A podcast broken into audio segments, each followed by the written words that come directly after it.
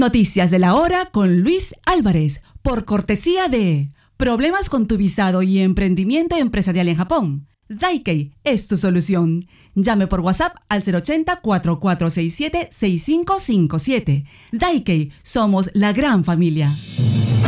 Atención al pronóstico del tiempo para este viernes 10 de marzo en Japón. Sol en Okinawa, en Nishinihon, lluvia hasta las primeras horas de la mañana y despejado durante el resto del día. Lluvia en gran parte de la región de Higashi Nihon.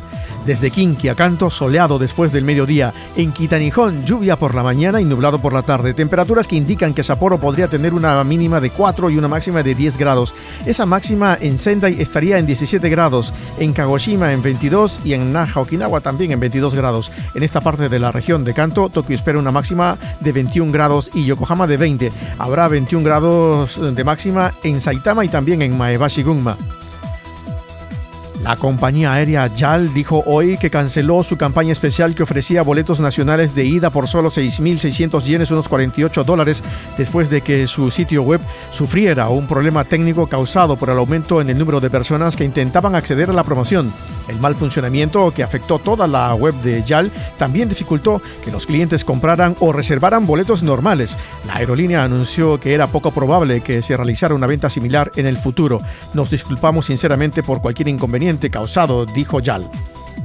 El presidente de Corea del Sur, Jun Suk Yeol, tiene previsto visitar Japón el próximo jueves 16 de marzo para conversar con el primer ministro Fumio Kishida, dijeron los dos gobiernos.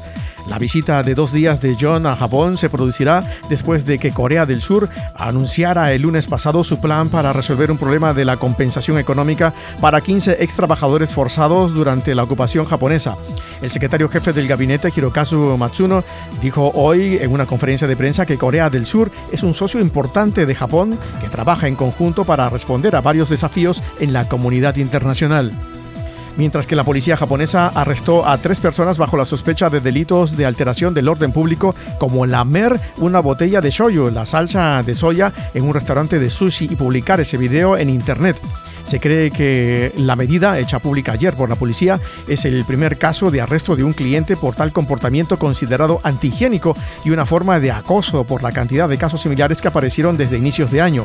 La policía alega que la noche del 3 de febrero, Ryoga Yoshino, de 21 años, lamió la botella de shoyu compartida con otros clientes en un restaurante de sushi eh, que sirve en cinta transportadora en la zona de Nagoya. Yoshino y otros tres menores de edad de 19 y 15 años han sido detenidos también.